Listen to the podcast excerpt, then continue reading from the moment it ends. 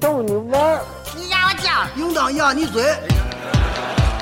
一群天津人创建的播客节目，每次跟您聊一个新鲜话题，好玩、长姿势、跨界、槽点满满，每期都给你足够惊喜。是惊吓吧？生活、旅游、科技、理财、八卦，众多轮值主播，总有一款适合你。不要嘛！我是王姐，津津乐道，分享体验，享受生活。二他妈妈，你快拿大木盆来，我可赶上这波去了。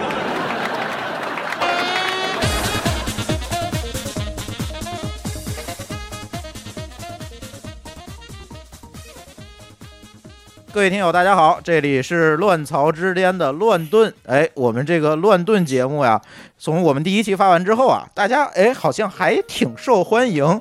然后我看了一下数据啊，乱炖这个节目，呃，比同期其他的节目的播放量多了百分之三十，所以可能大家还挺爱听。所以我看今年能不能把这个乱炖作为一个常设节目，也不挖去年那个坑了哈。去年 我们说乱曹之巅这个每周更，结果这个坑没填上。因为我跟老高都忙一个，我我我觉得一个方面是说，确实你要想录一期节目，一个话题录一期还是挺难的，对吧？对，其实一个话题录一期挺，但是当时咱那一两个礼拜找那么五六个话题录一期还是比较比较容易的。对，然后其实咱之前啊也是说一期节目啊录两个话题。但是这个时间啊，确实难保证，所以今年咱看啊，能不能说，呃，咱每月两更，咱也别说周几更，反正两每月两更，有事儿多呢就多录，事儿少咱就少录，对对吧？没错。哎，这期节目第一个话题其实是春节的时候特别火的这个电影《流浪地球》。这虽然不是一个科技类话题，但是它因为是一个科幻电影，我觉得跟科技啊、科幻这些东西也沾边儿，跟大家都算是身边事儿吧。对这个话题是我们这个微信群里面的彩虹点题的啊，想让我们聊一聊。然后提到《流浪地球》的话，大家都知道有一个著名的梗儿是吧？叫北京市第三区交通委提醒您：道路千万条，安全第一条，行车不规范，亲人两行泪。哎，我们也跟风啊，把这个梗改了改，叫播客千万条，安全第一条。订阅不规范被删两行泪，为什么呢？因为我们这个节目啊，大家还是使用泛用型播客端订阅。为什么我最近节目又被删了？就这前两天我录那个逆势创业那期，人家平台说了，我们这个创业涉嫌封建迷信，给我们删了。我觉得我们不，我们不太跟那个有关系啊，是吧？不知道为什么，所以国内这些平台审查呀，各方面，第一个时上线时间不不能保证，第二个这个内容的完整性我们也保证不了。所以大家如果想听我们节目，还是用泛用型博客文去订，对吧？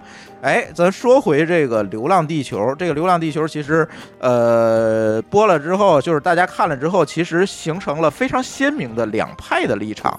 一派呢，两个极端，哎，非常极端。一个一派说，我得打十分，因为这是牛逼的国产科幻电影，是这这叫什么 里程碑式的科幻电影，是吧？对，国产的。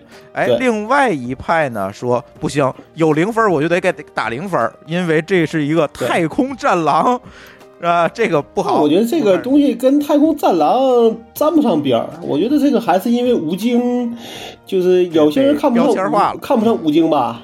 对，就是看不上为吴京，然后可能也没看这电影，然后呢，再有一个可能有一部分朋友啊，对大刘这个小说的价值观啊，可能也不太能够苟同，所以就导致了非常极端的两派的意见。这天天在豆瓣打的不行，就是打分大战，这边都打高分，那边打低分，然后看谁人多，呃，天天这么整，然后一度豆瓣那个分到六点几分。对，嗯，对，但终但终究看孩子打高分的人多了。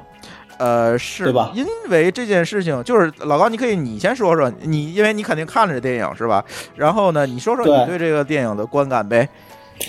我我我我其实观我其实看电影，其实我一般来说不会抱太高的预期的。哎，因为你抱太高预预期，你就会导致你对所有的片子都会吐槽。没错，对吧？对。那我觉得我一般来说，我会去抱着七分左右的。呃，这个这个这个去看电影，那么只要比七分高，我就觉得哎，确实很爽。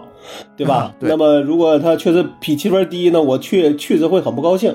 但是一般来说，我能去看的片子，一般来说都会在七分往上，因为你在看选择去看的时候，一般来说都会找相对来说你觉得值得去看的去看，对吧？那我觉得《流浪地球》在之前看到的时候，我觉得至少嗯觉觉得可以去去看一眼。对吧？因为当时你也不知道。然后呢，我是初六去的，我是初一的时候就看了一眼，我初一去但 对我看了一眼那个排片儿，初一的时候其实还是《疯狂外星人》那些高，他可能其实只能排到第三、第四，对，但是初二的就是基本上这个口碑就。逆袭了。对，没错。对对，嗯，但是口碑确实说导致说最近它基本上它每天的票房能占到一半了，那基本上也还这个口碑确实还是不，就是至少在观影的人的心中，这个口碑还是不错的。嗯，对吧没错。其实我有一个观点啊，就是说这件事情，就是看电影这件事情，我觉得还是应该抱着一个娱乐的心态去看吧。你不要把它对赋予太多的意义，这个别管是政治意义还是什么价值观什么的，我我我觉得啊，这是其次的。这个看片儿不就为了咱看的爽吗？对对我我自己觉得说，只要你在你那待的那一个半小时、两个小时内，只要你没出戏，哎，我觉得基本的片子都都还算是过得去。就是对吧第一你没出戏，第二个尿点少，是吧？再有一个呢，我我觉得啊，就是从这个《流浪地球这》这个片子来看，我觉得咱俩可能都不是这个两派当中的任何一派。我们觉得这个片子很很好，对吧？是一个国产科幻大片儿，呃，值得看。但是你说你让我给他打十分儿，可能也不太可能，毕竟这个毕竟是第一部片子，它还是有一些嗯问题的。不要从剧情啊、对这对话啊、这些剧本啊，它可是有一定的问题，嗯这个咱不否认。但其实我是在美团上，在那个弹幕里面是打了十分，那我觉得这种还是个鼓励的态度吧。哎，不是说他真的分，只我们可能会出于一个鼓励的态度去打一个十分，变成毕竟对毕竟在某个角度，从从从大概从文革之后到现在，这算是第一部的科幻大制作。对呃，吧？对，之前咱看过很多所谓的科幻电影，比如《珊瑚岛上死光》啊，《霹雳贝贝》啊，光、啊，霹雳贝贝、大城消失，对，还有一些，包括这几年也拍过一些号称科幻的电影，但其实我觉得那些都是五都是五毛特效，就是对吧看上去就很 low，就是都是那种，对，嗯，所以呢，在这个过程当中，我们觉得就跟那咱不能跟国外那些大片比，对吧？毕竟人家投资上来几十亿美金，对吧？十几亿美金而，且、嗯而且人家做了这么多年了，做这么多年真的这个体系已经很成熟了对，。其实也都这边我看了了他们的那个，对，这边我看的套路还在摸呢，对你明白吧？对，所以你看，呃，战狼投，嗨，战狼了，这个《流浪地球》投资多少战？狼，呃，好像是五千万美金吧？大概相当于五千万人呃美金的人民币。吧对，你看这对差。然后你看下一个二十二号要上那个《战斗天使》，号称是两亿美金的制作，对啊，这个事情你就没法比嘛，你说怎么比？对，对吧？所以在这样一个预算下面拍出这这么一个片子，我觉得应该大家还是以宽容和鼓励的这个态度为主对吧，对。是吧？而且我觉得，其实其实你说是这个战狼，那都是你自己歪歪出来的，人家可没说这个，对吧？而且这个吴京也是战狼的话，不是应应该是说说什么是那个叫什么来说，这个犯我中华者，虽远必诛。对这个在在你这个里边，你诛谁去？诛木星吗？所以这还是那句话，你看电影这件事情，你真的赋予太多的政治含义对，没有意义。我觉得你说美国大片还有一个对，你说美国大片没有政治含义，你那个，对你还有就是你那两个小时内，你觉你觉得你放你放松了，我觉得这这个票价就就值了。哎，我觉得我我跟老对吧？高是中国电影票房的重要力量，就是都是以这样心态去看电影，都挺好的。而呃，而且我从连从九九年的时候我就在看，嗯，我那时候我我不说嘛，我记得我在在在在播客里说过，我说当年那个《黑客帝国》第一部就是那个《黑客帝国三》是第一部中国算是转字幕的，嗯，对，对吧？哎就是从《黑客帝国三》，因为那个它要求同那个同步上映，从这个片子之后，中国才慢慢的有这个同期上映这一说法。就是英文，因为一般就是没有中文配音的这个对，，做对就就是这个这个叫英文配音、中文字幕，是从那个《黑客帝国三》开始的。对，没错儿，对，因为你要抢那个配音呢，就没法同期。对对，你配音需要时间啊。对，所以我是觉得，我从所谓的一个老看就是老去电影院的人来说，我觉得至少这个片子值这这个钱。虽然说还有一些人是说，因为这个这个春这个春节档期间，这个票价确实没那么便宜了。哎，对，说呃，我今天看了一个数据，就是说这今年春节的整个的这个观影人次其实是下降的，但是票房收入是提高的。所以这样也就对，那是因为它的价格高了。对，整个的这个票电影的票价高了，对吧？对，嗯，然后呢，这个这是一点，再有一点呢，我觉得从《流浪地球》这这件这个电影来看，确实无可争议的开创了一个我们可以叫中国科幻电影的元年，是不是可以这么理解？呃，中国叫什么国产科幻大片的元年。啊，对对，科幻大片的元年，我觉得这个当时科幻片有很多，对对对对。但是元年之后，它会不会有更多的科幻的作品出来？这个是我比较担比较担心的，嗯，就是就是因为什么？因为这个中国的这个科幻片可能现在只能给中国人看，就哪怕你到北美、到澳大利亚去上映，可能也是给中国给那边的华人看。对，也就是说，你的票仓主力是在大陆。对对吧？就是在国内。对，那你如果一个片子的制作成本在三四五亿左右的话，你想靠这个去收回你的成本，其实压力还挺大的。就是市场有一些窄，就是因为这毕竟因为现在一般来说，一个片子一个片子的主要的这个制作成本可能都在一两个亿左右，差不多。所以他这个话，他就算他的这个收回成本的这个压力可能就没那么大。对吧？对对对，但你一定要翻了一倍甚至两倍，这个还是真的挺难的。对对，呃，再有一个，我觉得就是这个元年之后有没有好的作品，还有一个最重要的原因就是说有没有足够多的作品可以好的作品能够让这些。呃，电影的导演啊、编剧们去改编，比如说，你看今年春节档咱上的两部科幻电影，除了《流浪地球》以外，还有一部叫《疯狂外星人》，其实都是基于这个刘慈欣的小说改编的。对对，当然那个《疯狂外星人》改的比较多。对。这个春节档是刘慈欣打刘慈欣，沈腾打沈腾嘛？对啊，对吧？对啊，所以说呃，后续其实也要看这些作品。其实，在这个刘慈欣这个作品里面，大家也有很多关于刘慈欣这个科幻作品的一些争议啊，价值观上的不认同啊，其实也有很多，对吧？但是呢，其实我觉得这个电影的就所谓科幻大片儿这个能不能持续下去，我觉得这个作品也是很关键的。一个点，但这个是说，咱们如果说都是改编而不是原创，因为国外的很多的片子，呃，很多的科幻片实际上是原创，虽然也没那么多，有对有些也是改编，嗯，因为毕竟这个对编剧的要这个要求还是挺高的，对对吧？对，改编其实更容易一些，对，但是你能你，但是这样就会有所谓的原著党，嗯，对吧？没错。你改，你改，你你你你你你是否原汁原味儿，这是个问题。你是否能把，呃，那个是不是只用了一个批一个名字，就跟那个当时那个《盗墓笔记》一样，很多人不是说呢？你现在就只用了一个名字和里边的主角的名字，其实那个故事跟那个小说没什么关系，这个也会被人家说。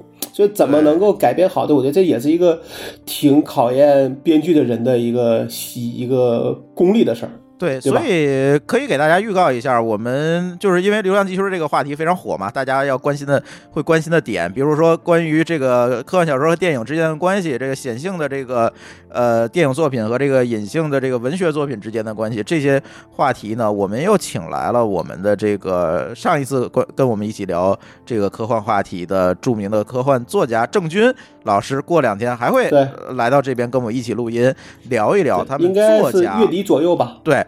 呃，聊一聊他们作家眼里的这个《流浪地球》，看看他们怎么去看这件事情，以及就是说，呃，电影和这个文学作品之间的关系。这这些东西，他肯定是圈内的人比较熟嘛，可以让郑钧老师再给咱们分享一次。对，这个可能会安排。可以就这个话题再再一块多聊聊。对，安排在三月初吧。而且我觉得，嗯，对，而且我觉得现在有个问题，就是因为国内其实写科幻小说人还是太少了，太少了，对。嗯，就是这个，你的这个，比如说刘慈欣可能写的这个里边，他有一些想法，呃，一而再的再这么用下去，其实大家可能总会去把这事儿给放大掉。但是如果你就做的足足这个足够多，对，对啊，其实其实这这个这个大家总会有一些套路在里边的，比如说很多的科幻电影可能有一大半都是末世，哎，对？吧？嗯，什么僵尸围城了，什么能源不足了，对吧？哎什么太阳爆发了，这些都是事儿啊。对包括机器人叛乱，这都是所谓科幻片里边经常出现的一些话题。但是你只有这些，你才容易在里边找到一个故事点写写进去。你要是一个共产主义社会，你还写什么写？对吧？可能也没人看了。对，未来咱们实现共产主义就别写了。对啊，对啊，所以我觉得这个里边，嗯，怎么说？我觉得可能也可能这个《流浪地球》会有二，哎，对吧？对，看上去像是有会有个二啊之类的。对嗯，对，但是呃，所谓的续集怎么说？那话怎么说？各位续貂嘛，都会对吧？很多的续这个有了二就不会有三了，就是因为二做的不够好。对对吧？你包括变形金刚二其实你对，包括变形金刚在内，你看你后面也越来越差了，后面这一集对没人看了，那个五，那基本上就是太狗尾续貂了，对对吧？对，所以又弄了一个叫大黄蜂 重来，对，对大黄蜂其实就走了另外一个风格了，就不是打打杀杀了，对对对吧？打亲情牌嘛，嗯，啊，对。对所以我觉得这个里边可能像，因为毕竟在片子里边，可能像科像科幻片、动作片和喜剧片是三大类，嗯对吧？嗯，对吧，那这个里边呢，科幻片可能其实也是大家比较喜欢看的，因为毕竟你其他那个类型就都是跟跟现在的社会比较相关，而这个呢还能给你一些幻想，哎，对吧？对对对，我觉得这个可能也是大家比较喜欢，因为现在我看了一眼，说这个北美票票房基本上，你基本上这三五个片子里边至少有那么一两部都是科幻片。对就这肯定是一个电影的主流嘛。对这个我倒觉得可以跟郑钧一块儿聊聊科幻片的一个情况。对对对，因为这些年的整个大环境也发生了变化嘛。其实整个的科幻作品在八十年代有一个断层，然后断层之后，现在慢慢的起来。对这个他肯定是有很多的自己的见解在里面的。对对那你怎你你再怎么着，美国人也不会写一个中国人的故事的，对吧？对，没错，就是从市场上来看，也是中国的这样一个价值观能赢得，别管咱怎么看，但是呃肯定是能赢赢得更多这个观众的认同，这是一定的。嗯，对，所以还是要期待一下哈。回头我们约来郑对军老师，我们好聊这期节目。好，下一个话题，嗯下一个话题呢是中国电信上周发行了中国的首张五 G 电话卡。哎，这个首张的嗯五 G 电话卡好像是被潘石屹领走了。哎，这也就嗯意味着我们那个五 G 的网络终于从纸上谈兵。变成了实际的这个可服务于用户的产品了，但是关于我先怀疑，我先怀疑的是他这个卡能用吗？就是没有五 G 手机，可能有都是实验阶段的。因为好像说在做试点也不包括北京吧？不知道，可能在他办公室专门给装个基站之类的。呃，比如说装就装个室内的这种微基站特定基站，对吧？只给他用，是吧？做个测试，是吧反正？这个吧是反正我觉得这个肯定是个仪，相对来说仪式感大于实际。就是宣传大于实际啊。对对对对对，就是中国电信说，我发了，我第一个发的五 G 电话卡呀，这个拿出去来说多好呀，对吧？但是其实这期节目可想跟大家聊的就是到到底这个五 G 是个什么东西，对吧？老高可以先讲。我觉得五 G 可能还没那么快。我觉得一方面是说，三 G 到四 G 其实这个这个好处是明显能看得到的，对吧？嗯三 G 其实理论上讲上网是很痛苦的，但四 G 基本上上网就没有障碍了，甚至看一些甚至幺零八零 P 的视频，在好的信号情这个情况下也是没有问没有任何问题的。但是四 G 到五 G 对于人的对对于我们这些人，就是这些用这些实际用户来说，手机用户来说，可能没、对没有什么没有太大区别。你也别指望说，就真的到时候八 K 片源之类的就会有一大堆。到现在这个事儿可能还没有谱呢，因为八 K 其实也炒了好几年了。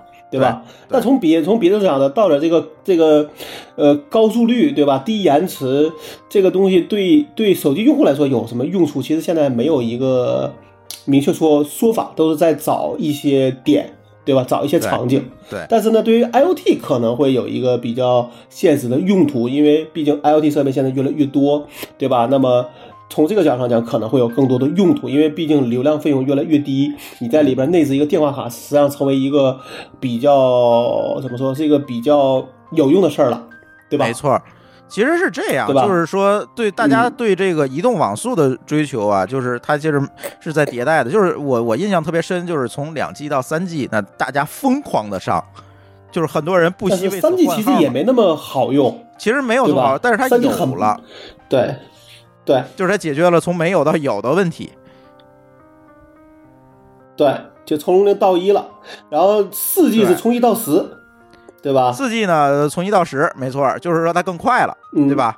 但是对你四 G 到五 G，那这个就是说从两 G 到三 G，我们就终于说原来看 TIT，我们可以变成了看 GPG，对吧？然后 三 G 到四 G 变成了看现在可以 MOV 看 MOV 了，啊，对吧？然后但是你四 G 到五 G 看什么呢？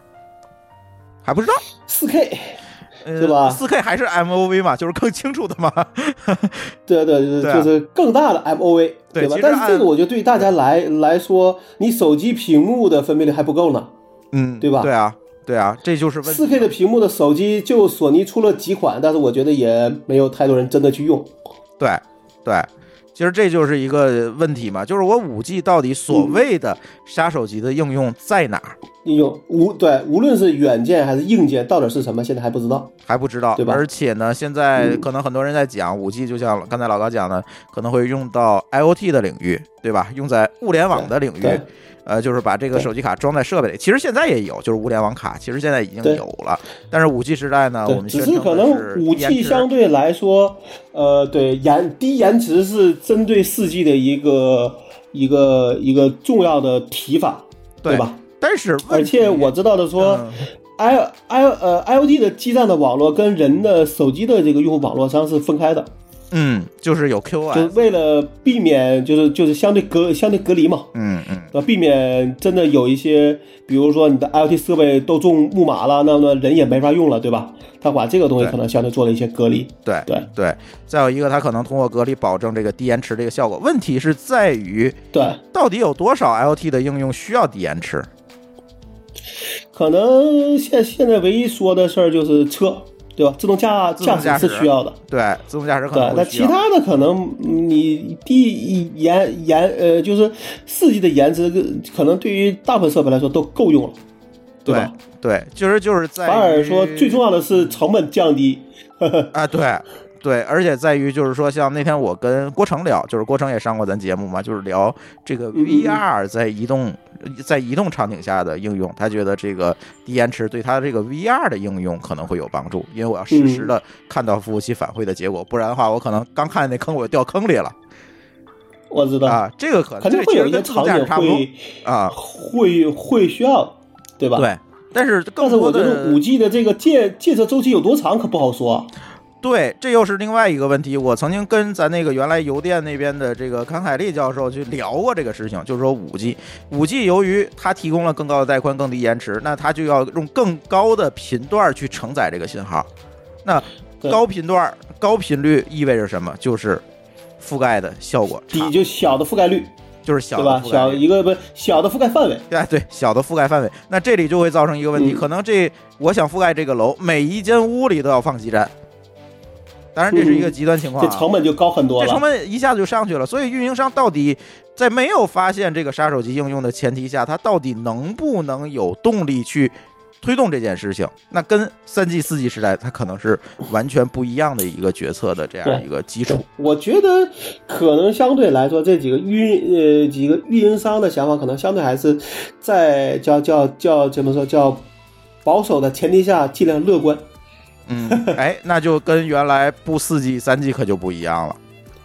对三 G 的时候，大家还是啊相对比较保保守，因为在三 G 的时候，四 G 就已经在提了。对对吧？对，它是同时的。对吧？所以是在等于说在做三 G 的时候，就在望着四 G，然后等于说三 G 可能没做多少，就直接奔着四 G 来，这个来了。对，那四 G 到现在应该也建了有五年了，这个五 G 现在来了，那五 G 倒是说，比如说到底我们什么时间能用得上，这现在还不知道。我觉得最快，在我看来，实验实验网可能今年吧，可能明年才可能说大家有了手机，你真的才去接这个网络，可能得怎么说也得等到明年了。不会今年，今年可能就是在试点。对对，而且呢，我觉得你看这个五 G 从试点到真正的能应用，这可能还有很长一段时间。包括刚才老高你说的这个终端的知识，再有一个呢，还有网络的磨合、布网等等这些问题，可能在很长一段时间内，就是四 G 和五 G 信号并存。可能你到了一个五 G 覆盖地区，而且可能长时间也可能会并存。就是并存嘛，对吧？对，就是比如说你到了一个商场里，这里有五 G 覆盖，一看你手机信号变五 G 了，你一出来就四 G 了，嗯，可能长期会是这样一个情况，就是看这个小白鼠来当了。看它成本和加上这个地我来方适合做覆盖。嗯，对对，作为我来讲，两 G WAP 的小白鼠，三 G TD CDMA 的小白鼠，然后四 G VoI 嗯 LTE 的小白鼠我都当了，那这个五 G 的小白鼠我当不当？其实我现在还不像之前那几次能够下这样的决定，因为我确实我不知道我的场景在哪儿。嗯，那几次场不景过我觉得可能现在看国内厂商就是就怎么说，现在手机厂商其实比运营商更积极。呃，对，因为手机厂商要求它的生存空间，现在。对，对，这但是这件事我觉得这个情急事情，不得问题是你有了手机是没有用的，对吧？啊、对，而且手机它都不会这么快，你要从这个芯片厂商一层一层往上落呀。对，到天线到到你的射频，对吧？嗯。各个方面你都得到位，这个五 G 才能，你的手机才算是完全支持。光是一个 CPU 支持是并不够的，对。对吧？没法用，对吧？嗯，而且你网络也得支持。现在可能还是找一个口号，哎，对，所以五 G 这事儿，我觉得我给咱们听友的建议就是别着急，你不用等那个嗯五 G 出来，呃，出来五 G 手机再换手机了。我觉得这还有很长一个过程，该换还是换手机我。觉得可以相对来说看看一下。我觉得，呃，第一个是五 G 的手机出来可能也会很贵，对哎吧？呃，我觉得五 G 手机出来之后，起码要有很长一段时间的一加期。而且看苹果的现在的英特尔的那个情况，可能要二零二就是要后年才能出五 G 的支持了。嗯，那还很长一段时间。它 CPU 支持了，你再往上迭代，再等着苹果新品的发布，那就很长一段时间就过去了。对对，我觉得这个事情可能还是有点远。对，我觉得往我觉得乐就乐观的话，就二零二零年能够开始用，对？啊就是我说的用，就是真正能够用起来，对。这就算他快乐了。而且其实今天还看见一个特别有意思的消息，就是与此同时，联通在疯狂的扩建四 G 基站。我觉得四 G 可能是重点，对，五 G 可能会做重点铺设，就是在有些地方需要五 G 的时候，它会去重点去铺设对五 G，比如但可能大部分的地方可能还会拿啊四 G 去做这种，做主力覆盖，对。对吧？对，毕竟你覆盖范围在那儿，嗯，对，所以而且成本可能会高高高一大块。很多，高非常非常多。对啊、对，对啊、嗯，行吧，咱五 G 这个话题就到这儿，然后下一个话题好，啊，嗯，哎，苹果的销售总监离职了，这是年前的一个消息了。然后这个销售总监呢，四年前吗？呃啊，对，你说的是春节是吧春节？前，对春节前，呃，嗯这个销售总监呢不简单，这是原来人从巴瑞来的巴宝莉啊，奢著名的奢侈品品牌的 C CEO 来到了苹果，负责这个呃销售的这个 VP 副总裁，对吧？嗯等于降级了，对吧？人就过来去做这个销售的事情，但是他过来之后，第一件事情就是把这个苹果的这个电子产品变成了一个奢侈品的销售路线。大家也看见了啊，近几年这个 iPhone 的价格就越卖越贵的路越卖越贵的路线哎，是吧？嗯，把这个电子产品啊卖成了这个奢侈品，是吧？呃，我不知道别人是怎么选择这件事情的，反正呢，一万块钱对我来讲是一个心理门槛儿。对，嗯，他卖一万块钱以上，我买这个手机，我真得掂量掂。可能我比较穷，对吧？可能我真得掂量掂量，这 我就值不值得花一万块钱去买一部手机？反反正我觉得自嗯自从他们知道这个销量确实不行，然后开始降价之后，我觉得好像销量还是在上在上在上升。也就是说，每个人心里对这个苹果的产品还是认同的，但是有一个心理价位，哎，有一个心理价位，就是但肯定是低于他们之前那个定价的。对，没错儿。而且呢，这件事情是这样，就是作为这个电子产品，它存在这个更新换代的这个周期的问题，你很难把它做成一个奢侈品。奢侈品意味着什么？就是它有一个极高的品牌溢价，而且它有一定的这个呃保有和收藏的这样一个价值，它才能叫奢侈品。你说一电子产品，它总是要更新换代的，对对吧？你不像你买块机械手表，你能传辈儿；你买个包，大概也那玩意能那玩意儿。你可以带下来，可以带十年、二十年，对吧？都没问题我觉得电子产产品能用个五年，就算是寿命很长的了。而且奢侈品越老越值钱啊，那几几年的限量版，那拿到现在，那那还人家还有嗯溢价，那电子产品行吗？你给我来个嗯我觉得电子产品你给我来一个难能够82有年的这 PC 个机没有用啊。嗯，对，那个可能也会有人收藏，但是那个对大部分人来那来说，那就就是废品了。对对吧你给我来一个 Apple One，我可能是有收藏价值，但是你给我来一个去年的 PC 机，它真没收藏价值。对，就残值很低。对，残值非常低。然后呢，所以他把这个嗯电子产品卖成奢侈品这条路，我是我个人觉得这不太对。而且从市场反馈上来看，包括从他在资本市场上的表现来看，可能都不太被认同吧。嗯，我觉得其实你苹果产品越卖越贵，其实不是因为你的品牌溢价，嗯而还是因为你的产品的，呃，怎么说？你产品确实有竞争力。啊，对吧就是一个你的产品的功能本身的竞争力带来的溢价，而不是对品牌带来的。那我好，你比如说我这东西就是能做到别人那个东西做做不到的，所以我这东西卖的贵，这个我觉得大家还是能够接受这个呃逻辑的，对吧？对但你这东西说你不还不如别人，你还想卖个高价，这我觉得对于所有人来说，这事儿都是一个不可接受的一个东西，对吧？对，就是说，但是这电子产品的价值在于你这个电子产品本身能够给大家带来什么样的一个体验，科技感上体验也好，方便程度上、易用性上这些东西带来你的品牌溢价，而不是你的品品牌溢价没有那么高，没有那么高。我觉得其实苹果的产品的品牌溢价已经很高了。对，而且这个市场竞争非常激烈呀，你今天出来一苹果，明天出来个鸭梨怎么办？哼哼，反正我觉得对于苹果来说，这几年其实竞争力是在，就是它的产品的竞争力是在下降的，对吧？没错，你说在当年啊，为什么我会用苹果手机？因为当年那安卓手机确实没法用，对吧？然后呢，嗯安卓手机可能卖三千块钱，我花四千块钱或者五千块钱买一苹果，我觉得对哎，加两千块钱，大家是觉得值得的。踏实，对吧？我买一个易用性高对，没问题啊，这个很容易达成这样的一个购买决定。但是现在呢，嗯安卓手机可好用多了，这个大家不否认吧？是吧？安卓手就至少说你的那个这个就是原来是一个高高在上，一个一个比较低，但现在这个差距是被拉近了，拉的非常近了，那你但是价格价格被被拉被拉开了。拉开了，那对啊，那这事儿就有麻烦了你。看现在我拿那个手机一加三千多块钱，苹果嗯一万多块钱，那这个嗯。购买决定也很容易做出来。提高了几倍，这个确实就对于很多人会纠结。一万块钱手机我也一年换一次。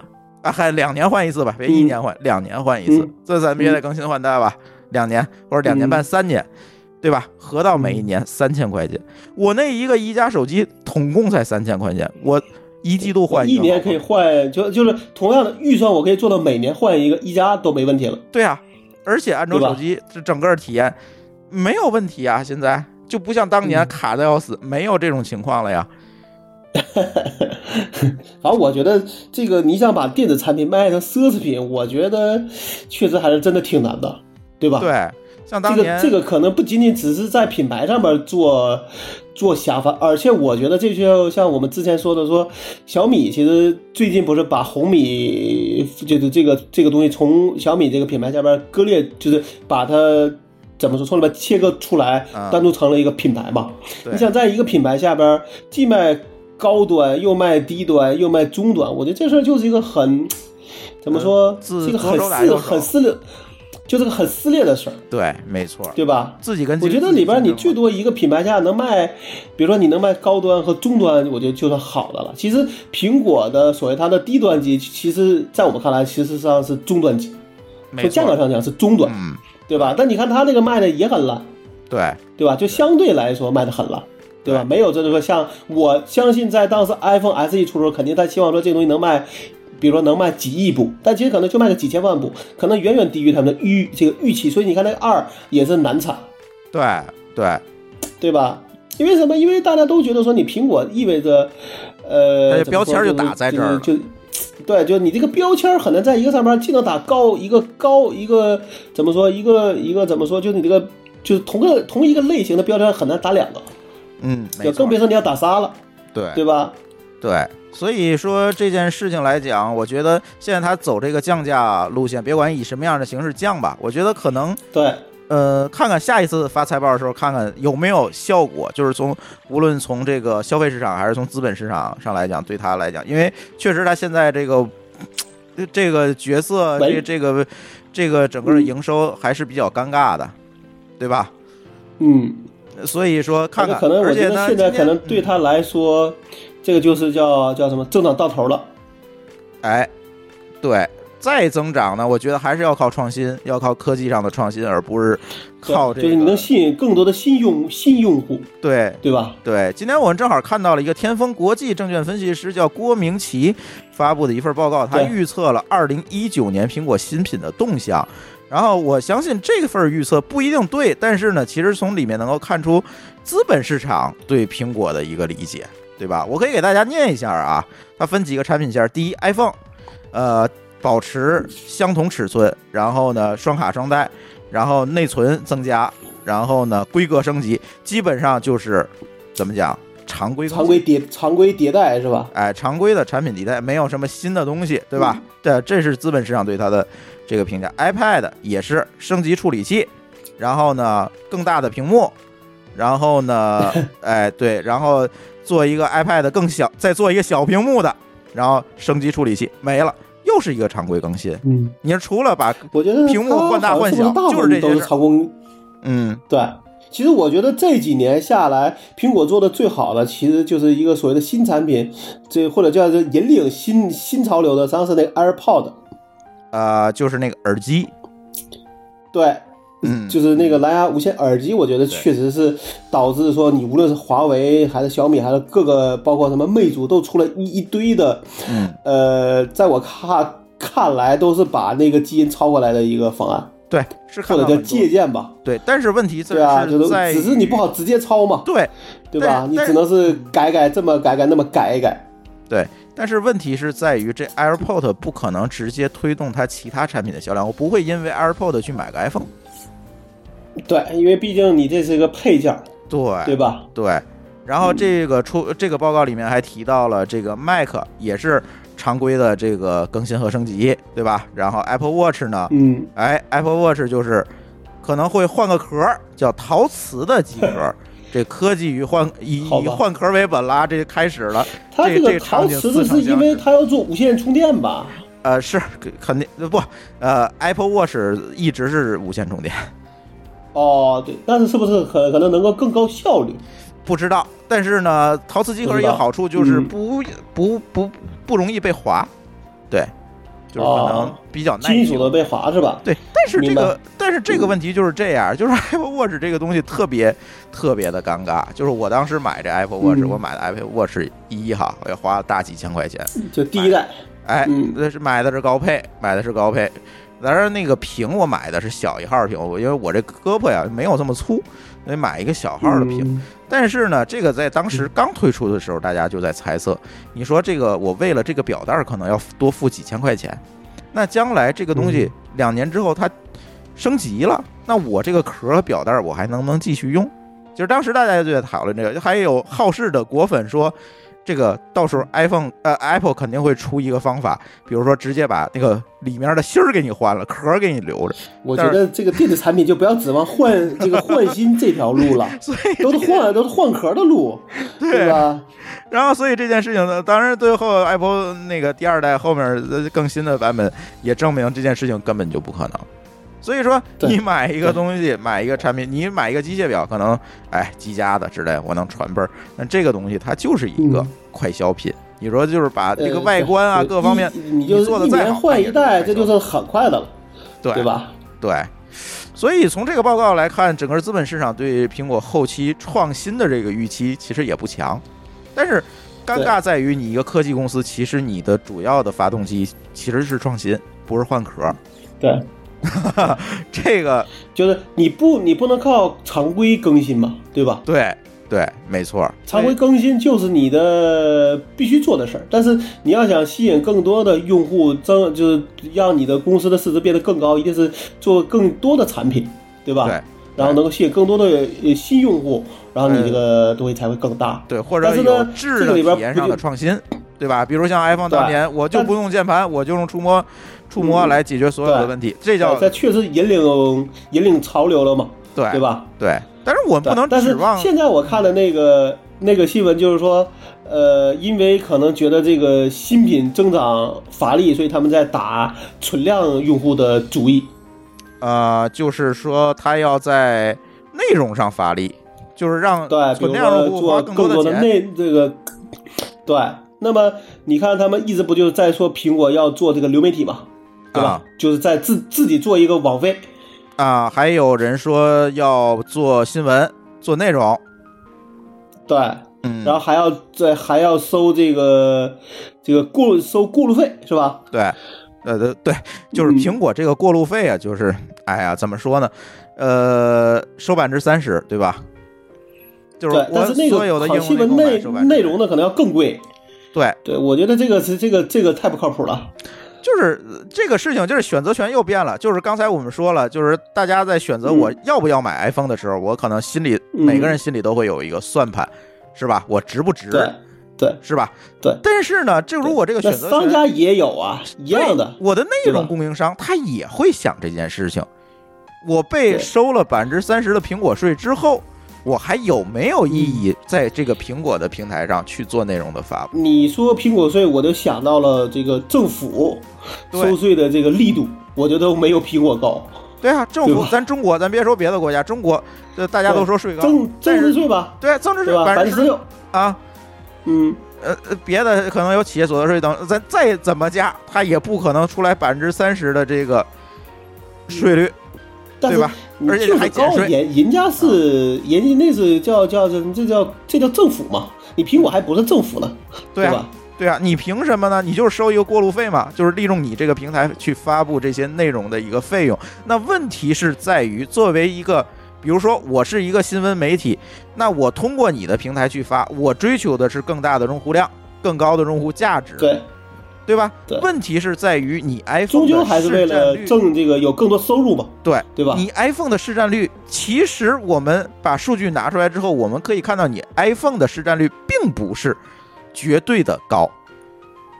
对，而而是安卓，只是安卓上边儿，呃，谷歌没没有足够的这个控制力，对对吧？对，它是一个开放系统嘛，就是各个厂商自己搞了。嗯但是嗯，iOS 市场的市占率虽然相对来讲是绝对的，对吧？它可以绝对控制，但是问题在于你的市占率有多少。那那些号称说是有十亿有十亿部设备，但我不知道这个数字是是不是有一定的水分。呃，咱先不说水分，就是在于说嗯这百分之三十的苹果税，作为一个内容提供商 CP，他嗯愿意不愿意付的问题。对，我觉得三十还是有，还是挺高的。虽然你你理论上讲，你的制作成这个成本是可以摊销掉的，对吧？嗯，对，它不像你那种硬件成本你是摊不掉的，对吧？嗯，但是我觉得也还是太高了。对，那这个当然咱不是 CP，所以咱也没有办法。所以呃，反正呃 Podcast 的应用没收咱苹果税，对吧？咱咱是免费的。所以说这个这个东西 CP 可能也要在想这件事情。所以这个苹果下一步往哪个方向去走？这个所谓的库克的这个守城，真的是能不能守成这件事情？我觉得能不能守得住，对。对吧所？以这件事情我，觉得我们还要看。那就我们来讲，可嗯能像老高可能会有一个 iPhone，对吧？我现在确实没有 iOS 设备了，可能家里有一个 iPad，就是最多了有一个 iPad，、嗯然后没了，就是就是这样一个。因为我觉得这个确实是超出我的承受能力，或者我觉得买这个东西反正我个人觉得说这个东西它，它这个税还是要针对呃领域，然后去收，嗯对吧？然后要针对规模去收，比如你这个规模大了，我就少收点，因为毕竟过路才是你最重要的事儿，对吧？对因为你收的太高，然后也你你把人家给收跑了，这事儿肯定是不合，对于你的利益来说也是不合理的嘛。对对，没错，对，所以这件事情我们再看吧。所以我们在这儿也不好，呃，说的太多太绝对，因为到时候可能又会有人骂我们了。你看看，你们又说苹果不好，对吧？但是呢，我觉得我们已经又说了很多了。对，但是呢，问题是在于，你说我上次咱们一起说苹果不好的时候，苹果还挺火的呢，是吧？但是呢，现在如果你们回头去听那期节目，会发现我们说的好像都对，是吧？最终的结果也呃指向了，呃，最终也指向了这样一个结果。那我们今天再来说苹果，我们也可以再看看一两年后到底嗯是什么样的一个状态，对吧？嗯，但我担心就是苹果会太过自信。嗯我觉得他挺自信的，对，对，就是这个太不好，太过自信这这事儿，就是会有一个问题，就是你嗯明你明明有机会改变，但是这个机会你一直在错过。你现在还可以，你相信你体量大，对吧？嗯，你有足够的这个这个钱去支撑，但是你你你如果是走，就是如果是在走下坡路，嗯那其实这个是理论上讲就已经进入到一个很麻烦的一个状态里边来了。对，就是你的护城河再高也挡不住你一直在走下坡路，对对，是吧？雅虎走了那么短，终究不就走成了到现在谁还提雅虎啊，诺基亚是吧？是吧？黑莓呃，对，啊，这个黑莓多少企业投入了基础设施？当年就说这，因为这些企业投入了这么多基础设施，所以他们嗯不会轻易的把终端的设备换掉，因为它的代价太高了。终究还是换掉了。终究还是有充足的理由让企业把它换掉吧。对，这个理由因为毕竟你你每一年都还是在换代嘛，对吧？是啊，只是成，只是你做一个这个决决策成本高，对啊，对吧？对啊，所以这件事情且看吧。好，好下一个话题。对啊，哎，下一个话题就是我们很很久没有聊的这个区块链的话题啊。这周摩根大通是一个投行啊，这个投资界的朋友肯定都知道，摩根大通发币了，然后它这个币的名字叫 GPM Coin，就是就叫嗯摩根大通币吧，哎，就是这么一个东西。嗯然后呢，呃，它这个东西我看了，其实我觉得它整个的这个发币的这个逻辑还有这个想法呢，没有问题。就是说，他想做一个呃稳定币，什么叫内部流通是吧？哎内部流通的一个稳定币？什么叫稳定币？就是这这一个币兑一美元，我能够来保证。嗯大家知道，在市场上可能也有很多的稳定币，比如 USDT 啊等等这些东西。然后它是由一个发币机构，对吧？一个中心化的机构说，我储备了，它声称我储备了众多美元，所以因为我储备了众多美元，我可以保证刚性兑付，所以我一美元对应一个币，我进行来发行。但是问题在于说，这个它真的有没有这么多美元存款，你是没有办法得知的。对，对吧都是那个非公开的嘛。这里就存在于它就它可以印钱了嘛？实际上这件事情。对，对，所以呢，那天我跟霍炬也在讨论这个事情，就是基于这种稳定币肯定是有需求的，就是你如果再要在区块链上去做呃交割，对吧？做消费，你肯定要存在一个稳定币，就是相当于钞票嘛，对吧？相当于钞票去花。那么呢，这个稳定币我们都认为是应该基于企业的信用来发行。而不是基于一个中心化的机构去发行一个全球通用的稳定币，而是要基于这个企业的预收款来锚定，然后做这个发行。为什么？因为第一个，企业多个企业之间其实就构成了一个去中心化的一个组织，对吧？每一个企业它都会有自己的信任体系，就是比如说摩根大通这是很好一个，它自己就是一个有上百年历史的一个投行，大家一定更它相信本身它就有的就有信誉，它本身就有信用，对吧？它基于它的预收款去发行的这个所谓的稳定币，没有问题啊，大家可以信。而且，嗯呃，据这个详细的这个消息啊，他这个呃他自己也回答了一些问题，这个东西是基于他自己私有网络的，嗯就是说私有链不在公链上，是在他自己的私有链上去发行的。嗯，但是这个东西是不是会有这个可能还？是业务保业务保密考量吧？呃，不太清楚，不太清楚。就是说，这个私有嗯发行就会有呃两个悖论。第一个悖论就是说，你这些加盟的企业，因为他这个已经公开说了啊，这个我不接受普通的个人用户来使用我这个币，就是在我这些嗯企业之间，我服务的这些企业之间来进行流通、嗯进行交割。OK，、嗯那这些企业是相信你这个私有链，还是相信这些私有链的节点？就是企业要不要运运行一个节点来负责记账？就是大家知道，这个区块链都是一个去中心化节点之间来构成信用。只是相信你的体系是没有问题的。，对，如果对吧它如果它这个私有链只有摩根一个节点，那就是一个中心化数据库，对吧？对，没有没有区别了。但是如果说企业我去运行一个节点来帮你来做这个记账和这个同步的工作，那这个企业能得到什么？或者说，如果我是一个小可能也得规模比较大了。对，但是如果我是一个小规模的企业，我去无偿的使用这个网络的话，那这个信用又通过谁来保证？嗯，对吧？我因为我不运行节点那还是一个试水吧，是吧？对我觉得第一个是试水，第二个我觉得其实在这个过程当中，我们可以清清楚的看到这个传统金融业对这个区块链技术的一个态度。其实我觉得传统的金融行业对区块链嗯，看得比我们更透，对，就是所谓的币圈人士比这些币圈人士看得更透，因为其实区块链本质上来讲是反金融的。很多人说区块链可以作为一个金融工具存在，嗯，被作为一个工金融工具为金融行业服务，没错。就像我们今天摩根大通发的这个 GPM Coin 一样，它可以为传统金融业服务，但是问题是在于区块链解决的是什么问题？区块链解决的是一个信任传递的问题，而传统的金融业它的盈利模型是什么？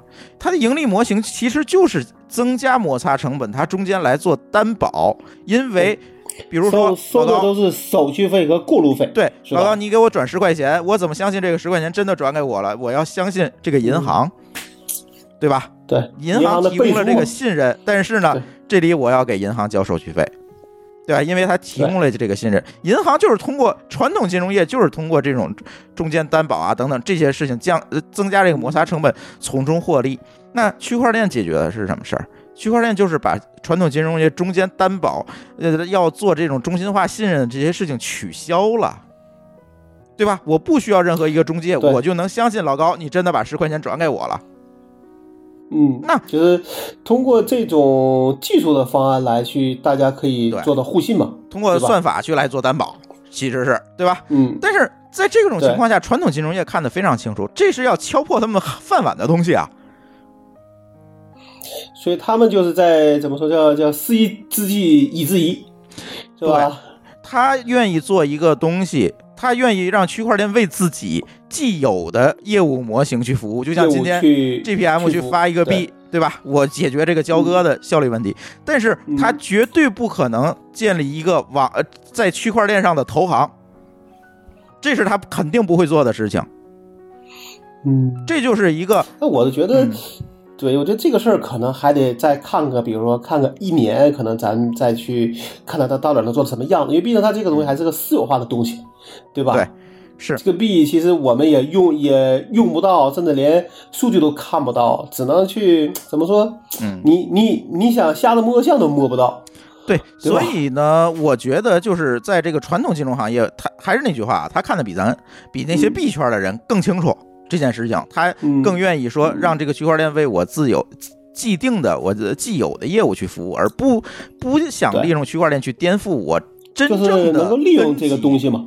对他不会颠覆泛在信任。我们总讲这个，他发个币，他不是泛在信任问泛在信任的问题，他只是解决这个币的之间的信任的问题。什么叫泛在信任？泛在信任解决的是我这个机构从建立到我的整个的治理。呃，转账、交易这些东西完全都在链上去解决，去解决这个信任问题。那这样呢，在这这个词，在这些交易之间就不存在金融行业、传统金融业在里面的这个作用了，就是它已经不需要了。传统金融业解决的就是担保问题，那这个担保问题就在链上用算法解决了。那在这种情况下，其实就把传统金融业的饭碗敲掉了。当然，我们说的这件事情不是一年两年的事情，而是可能是要有十年、二十年啊或者更长的时间。你现在这个链区块链也存也也也有了至少有个四五年了吧，对吧？呃从区块链提出来到到现在，呃，但现在看可能还没有一些能够特别落地的。那我觉得可能就是这个问题，就是因为这个东西你要颠覆的东西，或者你想替代的东西太多了，没错，你不好去下手。而且呢，这跟咱传统意义上，比如说互联网的颠覆了邮局，是吧？互联网新人颠、嗯颠覆了报纸，跟这种颠覆不太，一样。手机颠覆了固定电话，对，这种颠覆不太一样。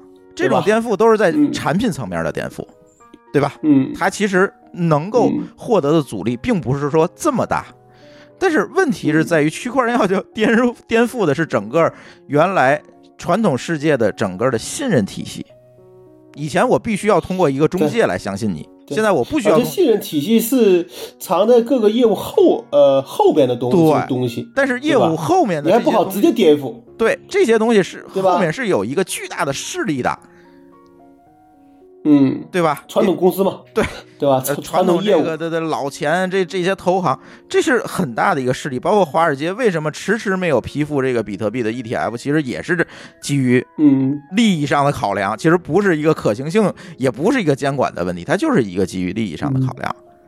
那在这种情况下，它要突突破更多的阻力，突破更多的这这些就是传统势力带来的阻力。那在这种情况下，我不认为它像互联网去颠覆传统的这种信息传达方式这么快但。其实互联网其实花的时间也挺慢的，对吧？呃你真的说，你比如中国，你你就算是说嗯，从对差不多二十年，那那可能你比特币真的就或者说你的区块链真的想能做出个应用，并且是一个公链的，并且大家都愿意去用的，甚至是大公司、小公司都能参与的，我觉得这个时间可能也确实还得再等等，还得等等看。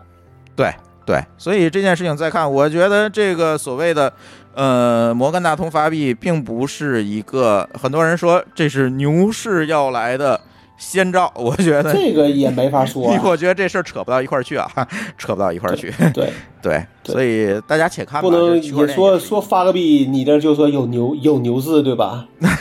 就是大家都是靠情绪去推动这个市场，这事儿迟早是是难以为继的，难以为继的。这个嗯市场不是靠情绪推动，还是要这个可能还是一个需要再去观望的事儿。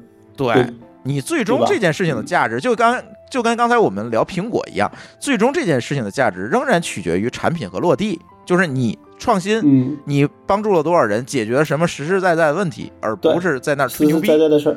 对吧？对嗯你，你你吹一年、两年、三年、四年，你终究要把牛逼落到实际产品上的吧，吧或者就吹爆了场景上面去才行。对对，要不落地了，要不吹爆了，嗯，对吧？对对，嗯，OK，下一个话题哈。行行，哎下一个，下一个话题呢，是我们微信群里的猫叔啊提供的，呃，这个话题有一点沉重，这个也是我们之前其实聊过类似的话题，就是最近的，哎最最近近其实聊的比较多。哎，滴滴裁员了，呃，猫叔是哪儿的？猫叔是百度的。对，然后呢，这个滴滴裁员这个消息，为什么我们想在这个节目里，哎，又拿出来谈一次这个裁员的事儿？其实呢，我是觉得从滴滴的裁员上面可能会看看到一些不一样的东西，就是说，嗯。嗯、其实滴滴我觉得是一个强运营型的这样一个公司，嗯，对吧？它的嗯业务增长靠的是更多的乘客、更多的司机 加入到这个平台，到嗯呃，或者是扩张更多的城市，然后让它这个业务取得这个规模增长。而在期间平台型的业务嘛，对对吧？但是在期间对技术团队的依赖有多大？我觉得，嗯，可能这个事情要探讨。就是它毕竟不是一个这就是技术型的公司，我靠技术去解决一些问题，从中获利，不是，它是靠技嗯术搭建了一个平台去做运营。这个事儿，我我倒觉得是不是这么一个问题？就是因为现在的互联网公司理论上讲，很多人都是一对技术这事儿，甚至对于包括运营各方面都是一个超猛快的一个态度。超猛快，对，超猛快的态度就是说，比如说我现在这个东西按按照正规的做法，比如说不加班，然后正正规规的做很多的一些测试啊，呃，做一些东西呢，可能我这事儿我要做三个月，对吧？需要两个人，他们往往往会采取办法说，我现在招十个人，能不能一个月搞定，对吧？对对吧？对，但是呢，按理说，我说我这一个我这个十个人做一个做完之后，我应该把其中那八个人都都开掉，对吧？哎。因为你按理说你两个人开发，两个人维护，这是最这最多的，甚至一个人维护就行，对吧？那我那八人我要开掉，但是呢，这问题是说他们一直在做更多的事儿，哎，对吧？你做完 A A 项目，你去做 B 项目，做完 B 项目做 C 项目，C 项目总有新的事儿你干。其实这个被开掉的事儿的这个事儿是一直被延被推迟下去了。嗯，对，但是呢，突然哪一天说我现在要开源节流了，那好，我现在哎。不做新业务了，嗯。那你那八个人迟早是要被开掉的，对吧？对而且你在里边的价值并没有真的起到说我是业务核心，对吧？这事儿只有我懂，对吧？嗯那那这个事儿可能就会变成说，那你在这里边你的价值只是说你跟这个公司是一个一个时间段的雇佣关系而已，对对吧？对，其实你的能力也不一定被在这里边会真的得到加强，对吧？因为其实理论上讲，有时候你在做这个项目上，你哪有时间去考虑你的代码怎么能够写得好，你这个架构怎么能够做得更好一些，往往都是能实现就不错了。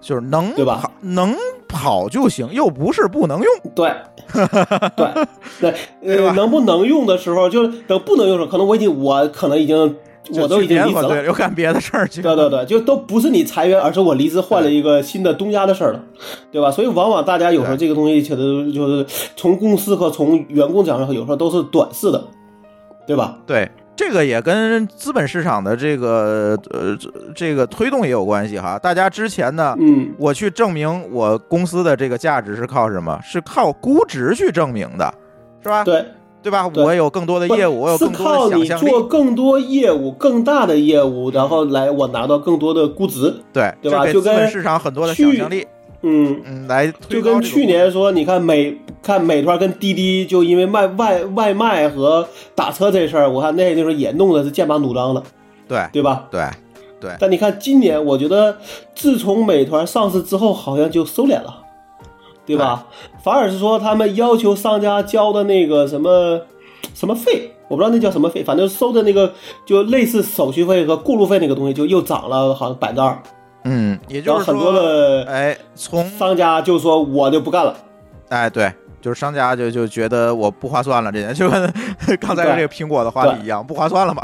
对，那我就得坐下来我想一想那这个就会变成说，那其实对于美团来说，也是需要说，我现在可能我最终的目的不是做更多的业务，对吧？而而是说我能，呃，对我能自收自支，对吧？对甚至能够，呃，有很多的盈利来证明我的这个估值是实实在在的。等把这这一步做完之后，再去考虑我能不能做更多的业务的事儿，对对吧？对，所以说可能是因为近期的这个资本市场确实不太好啊，那这不就不得不的去牵引着这些创业公司由以前的用估值证明自己，变成了用赚钱的能力，必须要用赚钱的能力来证明自己了。那这个时候没有办法，那咱只能先开人吧，是吧？对，尤其原来这个人那么高，的技术，对嗯对，嗯，但这个里边当然还有一个问题啊，就是我之前我不说我们那个有一个业务做数据那个事儿，不是也是在找人嘛？那那天见了一个人跟他聊，他就说他在公司里其实发现公司的一个态度就是，对于技术和所谓的这个呃做事的目标，很多时候还是偏向于说对人。和嗯能用就行。那其实这个里边，我觉得无他其实也不是个互联网公司，而是一个给给就是做一种外就是类似外包吧，外包的技术公司。嗯。那其实这个事情就是在于很多时候大家并没有把真就是在很大情况只是以实现为主，对吧？对对，那那这个时候你就会发现说，那你这边技术水平好的人，其实，呃，还是非常少数，因为这个都其实在我看来都是自我期望、自我实现，而不是公司给你一个没错，呃自我驱动。公，司给给嗯啊，对，这个都是完就完全都是都是都是自我驱动。就我自己真的去在有限的时间内，不但要做出来，还要把这东西做到我自己满意，对吧？对而不是说只是做完了之后，你有没有 bug 我也不关心，反正修的人也不一定是我，对吧？或者那这个是说我实现了就行，呃能用就行，我不会考虑背后的一些可维护性啊，对对对，这个工程化啊你你这个东西是跑一台机器就行，还是跑十台机器？我也我也不在乎，反正可能机器数量是好申请的，对吧？？对，那对吧？那我觉得这个时候可能，嗯，嗯，接下来呢，这些程序员所谓的超猛快的程序员，我我想可能就会有一波淘汰的潮流了。嗯，我觉得对于某个角度，这是好，这是好事儿吧？对毕竟你很多时候你要你要你要怎么说？你要缩减成本，那必然会精打细算了嘛。对，就让呃技术才会产生更大的价值嘛，而不是去堆人嘛，对对吧？其实是这么一件事情。当，然，对就是你会算你的怎么说？你的投入产出比啊，没错，对吧？对，以前呢是靠估值去一轮一轮的融，我总有钱。你像滴嗯滴，可能现在还在亏损嘛，它没在赚钱。虽然他做这么大了，每对天收说这么多钱去年亏，了一百个亿，对还亏了这么多钱。那接下来，我觉得他可能就得止血了。那止血怎么办呢？可能就要嗯想很多这样的优化的办法吧，就对对吧？对那对对于这种不求甚解的程序员们，我觉得可能不是一个好消息。但是我觉得外包肯定不会成为这些真正的互联网公司的一个趋势。就我觉得还是得自、呃得自有团自有团队吧。对，但是从零到一，我觉得很多团队可能会选择外包，就是验证阶段是对于这。些大的公司来说，我觉得不会对，对小公司有可能，但是说实话，现在你自己招人都可能是招的都是那，就是你要自己看不清楚，都招的是那帮超猛快的人，对吧？对都都是嘴上说的很牛逼，但是实际上写代码写的很烂。啊，那你去雇外包，我是觉得外包很大情况更是超猛快人的一个聚集地。嗯，超猛快 Plus，对，就那个东西是更加超猛快，甚至是跟你 改一个 bug 都要跟你算钱的那那种地儿，怎么可能有好人呢？对吧？呃，但是还是那句话，就是我们还回到从零到一这件事情，因为小公司可能不可能在起步阶段靠一个 PPT 就能拿到一个大额的投资，那可能它必然的会经过一个验证阶段。那在这个验证阶段，可能外包是一个对于他们来讲，呃，更切实的一个选择。我没跟你说，我没跟你说过吧？我们之前其实，在做之前的那个呃那个那个应用的时候，其实也找过外包，但最后发现那外包就就不靠谱。那就是不靠谱，没错，就是不靠。但是呢，最后退对退钱之后，嘴还嘴硬呢，说我们不是做不了，我们是忙不过来，啊，你明白吧？这就是这我们还算是有，说是还是有怎么说有能力，只是说自己干不过来，想找个外外呃外包加速。那对于那些没有技术能力的人，根本识别不出来。对，这是问题，就是说，明白吗呃我是觉得是这样，就是随着如果这个趋是这样一个趋势，那外包公司它本身的质量和这个方法可能也会，我觉得不会有变化。我觉得不，嗯就是这样想吧，一定是说，要么这钱这个钱不好赚了，嗯对吧？或者是就是大家对真实质量的要求变高了，嗯否则他干嘛要去改进他的质他的质量和交付能力呢？嗯，对吧？对我就是就就这么说，我能骗我干嘛去去就是就怎么说，我能靠脸干嘛要凭实力？那不就这个问题吗？对吧？对。这个我们再看吧，我觉得在这一嗯点上呢，最近也有好多人找我去聊这个事儿，就是希望说去嗯做一些，它不能叫外包了，这就是协同工作，就是很有可能将来企业嗯对。他雇的人可能分布在全球各地，驻场类的是吧？还还还是那种深入呃深入业务流程的？不还这是个可能会还是我的员工了。还是我的员工，但是嗯。这个员工呢，可能是远程工作，嗯嗯嗯嗯，你明白吗？它其实跟外包没有关系，对，对，但是在这个过程当中，协同啊各方面，它会存在一个需求在这里。嗯对那这个我觉得可能就不是我们说的单纯外外包了，对吧？呃，应该叫远程工作吧，远程协同嗯啊，嗯，这种，呃，因为现在确实好这个跟滴滴就没关没关系了滴滴。没关系，我觉得滴滴现在看，我觉得可能求生欲也是比较强。没错儿，没错儿，嗯，对嗯，哎，但是呢，毕竟它的成本也比较高啊。你融的融，你融钱融融的多，你花的也快啊。嗯，对，没错。但是人家滴滴这件事情最起码是平静解决的哈，没有出什么嗯大的幺蛾子。但是呢，有一个公司，我们最近看到的消息，这个幺蛾子可就出大了。嗯呃，裁了八百个人，结果呢，引起了一个嗯国际性组织的关注，发起了一个解雇他们公司 CEO 的请愿活动。这个公司叫暴雪，嗯，啊动视暴雪动视暴雪，对，改名叫动视暴雪。这个公司，哎，也是因为裁员引发了非常大的一个争端吧。风波争端风波，对。然后呢，不仅仅是员工被遣散了，这个 CEO 现在看来也保不住了。但是对游戏行业，行业也好像是整个行业都在都在拿这说，都在拿这个说事儿，对？对对，它成一梗了啊。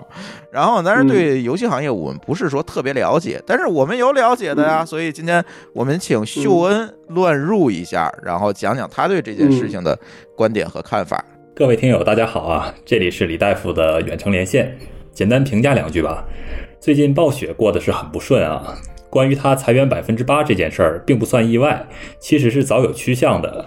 一个是现在的经济环境，加上暴雪这两年也确实是做了不少的判断失误，比如魔兽世界的鬼蟹的一系列调整，国服的强制月卡事件，创始人离职，最近还要停掉风暴英雄啊等等。当然，最有导火线性质的就是去年年底的暴雪嘉年华上，在压轴的时候宣布了开发《暗黑破坏神》手游的这个消息。咱们的听友们啊，稍微了解一点游戏领域的都知道，暴雪的粉丝都是电脑游戏玩家，也就是 PC 党，或者小部分是主机党，而且这个群体是不喜欢甚至是很排斥手机游戏的。你说你个暴雪，在一年一度的你自己的嘉年华上，还是压轴的这个时候，对着一屋子的从世界各地赶来的你的铁杆粉丝们，他们都对暗黑的新版本望眼欲穿了，然后你歘的一下在台上话题一转，宣布下一代我们的暗黑是个手机独占的游戏。啊，这场面，这这超级的尴尬了，这是，不怪你现场被虚，然后第二天开始股价就暴跌啊！我刚才看了一眼今天的股价，对比起嘉年华之前已经跌去一半了啊，挺悲伤的。而且这一次还是和屯厂一起合作手游，以屯厂的这个这个秉性，会不会开始是各种充值啊、氪金的模式？这这还真不好说。现在全球的游戏行业，尤其是国内市场的营收，主要是来自于移动端，也就是手机游戏，因为容易入手，初次的消费也比较低。这么大的一块市场，暴雪不可能不重视。而 PC 或主机的这些重度的玩家用户呢，他们虽然客单价和消费能力都高，但是玩家的数量比起手机游戏的这些大众化的用户还是太少了。所以，对于暴雪，它逐步的倾向于轻量化的游戏，加大手游的投入，我相信啊，在营收上会好看的。当然，营收是营收，游戏是游戏，情怀归情怀，大家拭目以待就好。到时候做出来，大家会用钞票来投票。有人说，暴雪傲慢啊，暴雪丰碑倒了啊，跌下神坛了啊，再也不是那个暴雪出品。必属精品的时代了啊，嗯，能理解。我也是多年的暴雪粉丝，可能这几年逐渐被暴雪教育的逐渐冷静了吧。我相信暴雪并不傻，只是他选择了先赚钱回报给投资人，这没错。下一步他说是准备投入更多的资源给手机游戏开发，这也没错，都得都得吃饭的嘛。啊，地主家也没有余粮啊，啊，暴雪也得对投资人有个交代，不是吗？呃，其实暴雪的吃相还算好看的啊，你看看这些友商们，比如这个暗尺、一 B、科表、土豆，国内的就不说了，可能暴雪的丰碑确实不在了，但是口碑还在啊，并且新的丰碑们还在不断的冉冉升起，比如说顽皮狗啊。R 星啊，呃，波兰蠢驴啊，啊，这期的黑话太多了啊，这个，这个，这些公司还是可以期待的。暴雪接下来的另一个倾向，它是要迎合开发者，具体的措施还没有。不过这一次裁员可以看得出来，就是这次裁的八百人中，基本就没有开发者，和国内前段时间的这个开源节流这个不大一样啊。好玩的是，呃，这边。他一宣布裁员，这些同行们就纷纷的宣布伸出援手来了。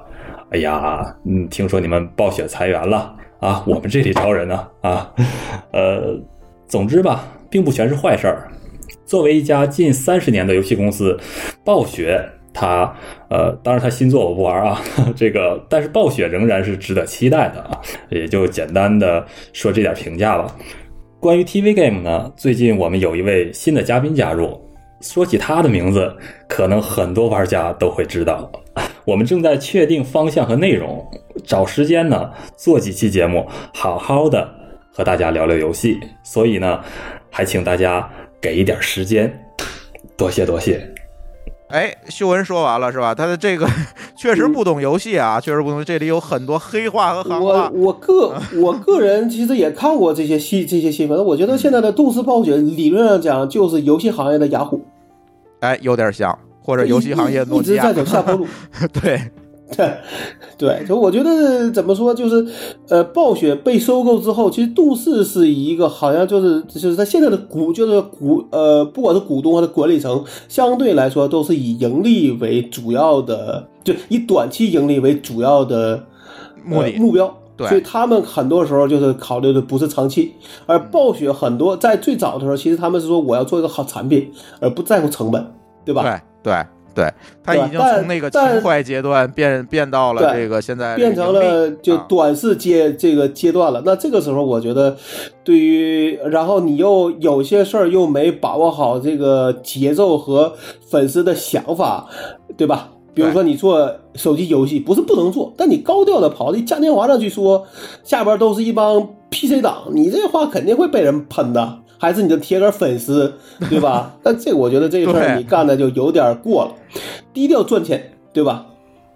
对对对，反正暴雪这个事情我们也且看吧，因为对游戏不了解，嗯，而且刚才修文也做了广告，我们最近可能会请一个资深的 TV Game 的这个玩家啊，也是一个名人，然后再多跟我们聊聊游戏，好吧？下一个话题，好，嗯好，，哎，暴雪这个话题是我们微信群里的陆克徐哎提供的这个话题的线索哈，然后也对他表示感嗯谢。然后下一个话题，人脸识别公司的数据泄露，这个事情是 Telegram 群里的 John Pont 啊、给我们提供的话题哈，这也是我们 Telegram 群的群主。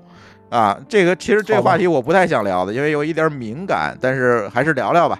呃，国内的嗯。一家人脸识别的这个公司泄露了两百五十万多的数据，而且这些数据包括了身份证号和以前可能泄露数据泄露个密码、用户名最多了，那这次身份证号、手机嗯。和人脸，因为它是一个人脸识别公司，所以泄露了人，的照片这个这个数据最多了，这个数据可是丰富了，就你的照片儿都被泄露了，对吧？嗯，所以 这件事情也是在这个网上引起了一一系列的风波。我们知道啊，现现在我觉得国内的人啊，就是嗯这些用户，其实对隐对隐私事儿也是越来越在意。对，对吧因为总出事儿，他就不得不在意，对吧？不得不关注你这件事情，不关注下一件事情对，反正你总得沾上一点儿，对，对吧对？而且呢，我觉得就是有，但我倒觉得他这个公司可能就跟前面说那个超猛怪的事儿实际上是一个问题，没错就是大，家只在乎实，就只在乎实现，然后呢，至于这实现中我的这个代码是不是足够优化，足够从安全的角度上讲，是不是足够有，呃，怎么说有有怎么说有考虑，可能大家大家想的可能都完全就没那事儿。没错，？那在部署的时候，可能比如说我本来是个 MongoDB，没密码我也没加，然后呢，本来是内网，我也把它改成外网，了所以从外网就直接能够直接一扫就能知道你一个东西，然后我上来这一操作就把它数据 dump 出来，就你的泄露就已经被嗯被搞定了，对吧？这个原来我们做这个智能硬件的时候，在这里有一个名词专门形容这一类的东西，叫管式设备。什么叫管式设备？东莞的管，就是那一带那些小厂子这个嗯做的这个什么摄像头啊，呃，嗯智能家居啊，音箱啊。啊，音箱这些东西，哎，门锁呀。没错，超猛快，你知道吗？他把这个产品的典的典型，对对吧？这是它产产呃。生产主导啊，它这个东西做出来，你然后你就仔细看吧，嗯。所有的东西全是明文的，没有加密的，然后呃协议，要么 有密码，但是有后门儿。对有密码，但是有后门，然后大家就可以从网上看到很多摄像头那种泄露啊被录下来，基本都是那种管式设备出的问题，因为正规大厂像什么这个小米啊、海康，它不会出这个问题，都是这些管式设备相对来说还会在意的，对吧？对对。相对来说还会在意的。对，那这些管事设备他。他也不在意这个品牌形象，那那出了事儿我换个牌子接着做，他甚至可能就是白牌的，对吧？对，你自己贴，对，所以他不关注这些东西你自己贴。那第二个，这玩意儿肯定也不会有什么后续的固件的维护，啊，对吧绝对没有，对，对，他那玩意儿都不知道哪儿改的呢。对。是，所以呢，呃这就是一个问题。呃当然了，这这个事情我们说回来啊，就是说，怎么说呢？你防范的再好，其实有数据就一定有泄露的风险，这没有绝对的这个数据安全。对，这个我觉得可能是跟我们现代的这个互联网社会啊，这个这个信息社会啊就是，你伴生的你。想要更想要更方便，那理论上讲，你就让渡更多的权利给别人嘛。呃，对吧没错儿，所以在这件事情上嗯没有太绝对的数据安全，反正大家也 做好这个心理准备吧。可能这个泄露的事情不会是最后一，不是第一起，它也不会是最后一起。对对。只是我觉得有更多我们不知道的，只是没有被爆出来了，对。是吧？对，而且呢，这个安全和隐私的平衡也是我们今天想要讨论这个问题。你说咱们的然后我我倒觉得，对于这些呃互联网公司吧，就我觉嗯。得如果把它也当做互联网公司来看的话，我觉得很多公公司对于这种网络安全的这个方面，其实可能考虑还是比较少。所以我们看能不能找到朋友们来专门录一期关于这个，咱不说大公司了，因为大公司基本来说这是标配了，对吧？？对，那对于中小公司的话，对于网络安全这一块儿，如何去怎么说能够至呃少要做一些主动的考虑才行重视起来，对吧？你不能说我这事儿我就不管，就是出事儿怎么把再说，这个对吧？嗯，对对嗯对。这个我觉得可以找时间专门录一期，对吧？这个可以录，挖个坑儿是吧？而且呢，其实你像我们这样的小公司，我们还一年花个几万块块钱找人去做一下呃审计呢，啊，对安全审计或者扫描一下，看有什么漏洞，对，对至少别被那些什么的那些这说叫低级的事儿给搞得乱七八糟的，对吧？那这个我就是一个会比较觉会让别人觉得自己很 low。对对对，被就就是说，比如说你说你数据库没没密码，我觉得或者弄个一二三三四五六，这个绝对是不能够有这么一个事儿的，对吧？对对，其实原则上来，数据库都不可能放在公网上，但是偏偏就像这个公司把 MongoDB 放在公网上，还没有加密码。你说这种事情太低我，怀疑他们是为了开发方便，就是为了开发方便，肯定是很有可能，对。就是这些但是就包括之前还有记得 Harbor 上面直接把密码传，把用户名密码传上来的，啊，也不是没有，对，咱也不说哪个公司了，也是哪个大公司，对吧是？那个啊，对对，对吧？我想起来了，嗯，我也想起来了，不得不说了，那不点名了，对吧？嗯就这这种事情，嗯简直是不要太多了，对吧？嗯，呃，所以安全的，咱就是关于企业信息安全哈，呃个人安全咱讲过很多，这企业安全我们到时候可以专门录一期节目，我我我们来聊一聊这个事儿。而且最近，哎，京东金融是吧？这是嗯我们刚刚收到的消息，也出问题了。嗯，是？吧？说这个京东金融的 app 故意的搜集数据，但是这件事情，由于我和老高都没有装这个 app，我们也没有复现，但只是看了网上的那个视频，那个包括京东的声明，声明，对吧？呃，怎么一个回事儿？就是把用户的截图自动的复制到了他京东金融的 app 的这个文件夹里面。就是本身嗯你要截图，可能会存在截图的文件夹，现在他复制了一份儿，复制到了他哎嗯这个京东金融的一个客户端那个的目录下面，所以就被发就被就被用户发现了，就被对吧用户爆出来了。但是用户说的呢是故意搜集并上传我的数据，但是呢问题在于我们去看这件事情，其实并没有上传京东的那个声明里只是面放到那个里边了。对，其实它就是把它放到了一个文件夹里，但是这个事情就很敏感。但是这跟刚才我们说的这个数据库这个这个还只能叫这个叫涉，这叫涉嫌。涉嫌对，吧而且一个主动一个被动嘛，对吧？对这个呢，我觉得在看那个声明的说法，我觉得还是可以接受的，就是需求是合理的，嗯，但是呢，这个这个怎么说？实现的人就没就没想那么多，对吧？对。嘁哩咔啦做完之后，然后测试也没真正去好好测试，又超对吧？猛快了，大概你这么说，我就这么试一下，然后就行了。但其实发现说，你无论哪个截图，它都会复制，这个事儿就大了，对对对。对吧？对，所以因为他说那个需求我是知道的，因为有时候确实你给客服去说一些场景的时候，你光给他描光给他描述，他是他有时候是不一定能够听得明听得明白了。所以你对这样，比如你注意那个招行，这就是那个招行专业版，网银专业版的时候，你会发现它每个页面的上面都是有一个 ID 的。哎，它就是为了定位你把这那个页面是哪个，对，就为那个页面，比如说这个页面是干嘛用的，这样你就不用说他，你他他可能听不懂，他就问你说你现在在停留在这个里边的某一个 ID 上面，他一问他就说哦，你这是在做做什么操作，所以这个需求是可以理解的，但是这个实现的确实是有一点蠢。呃，怎么说，可能又变成程序员的锅了，呃，就是是吧刚才还是刚才那问题吗？超猛快吗？对吧？对啊，他可能也没有呃做完之后也没有一个有效的一个测试，可能就看哎实现了就完了。但不知不管他是怎么实现的，那这个就会被别人抓住把柄说，对吧？但还好，如果他没上传，那我觉得这个事儿还算是合理，因为但是你一旦上传了，那这事儿谁也解释不清了。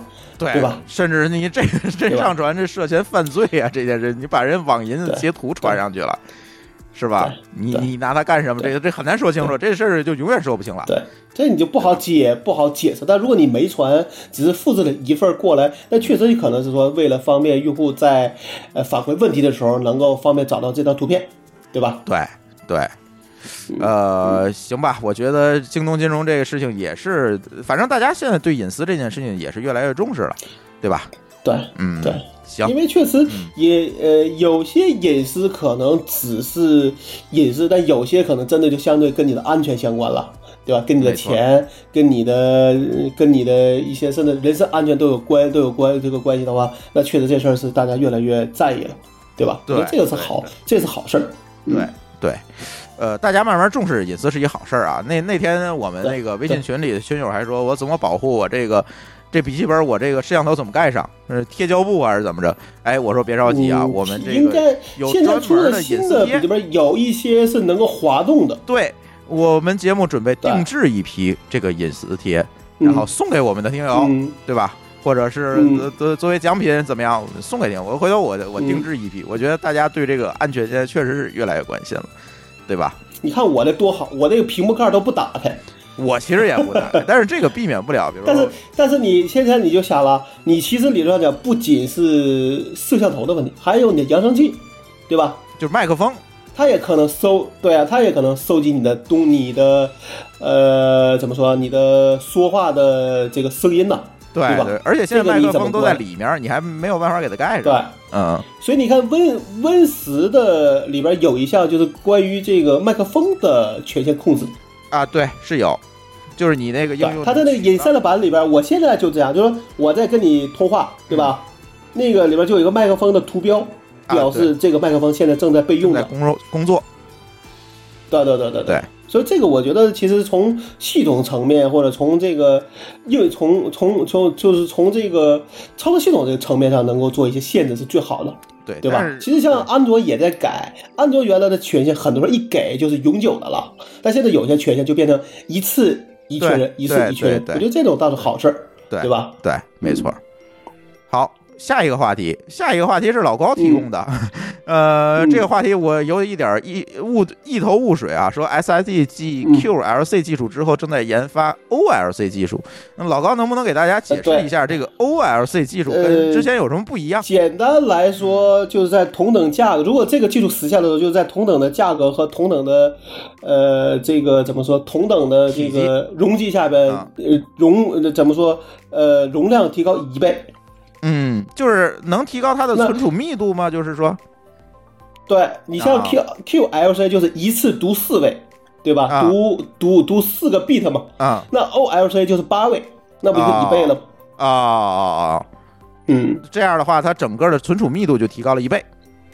对，那这样的话就是，你现在你现在花五百块钱买一 T，那到那个时候可能五百块钱买两 T 了。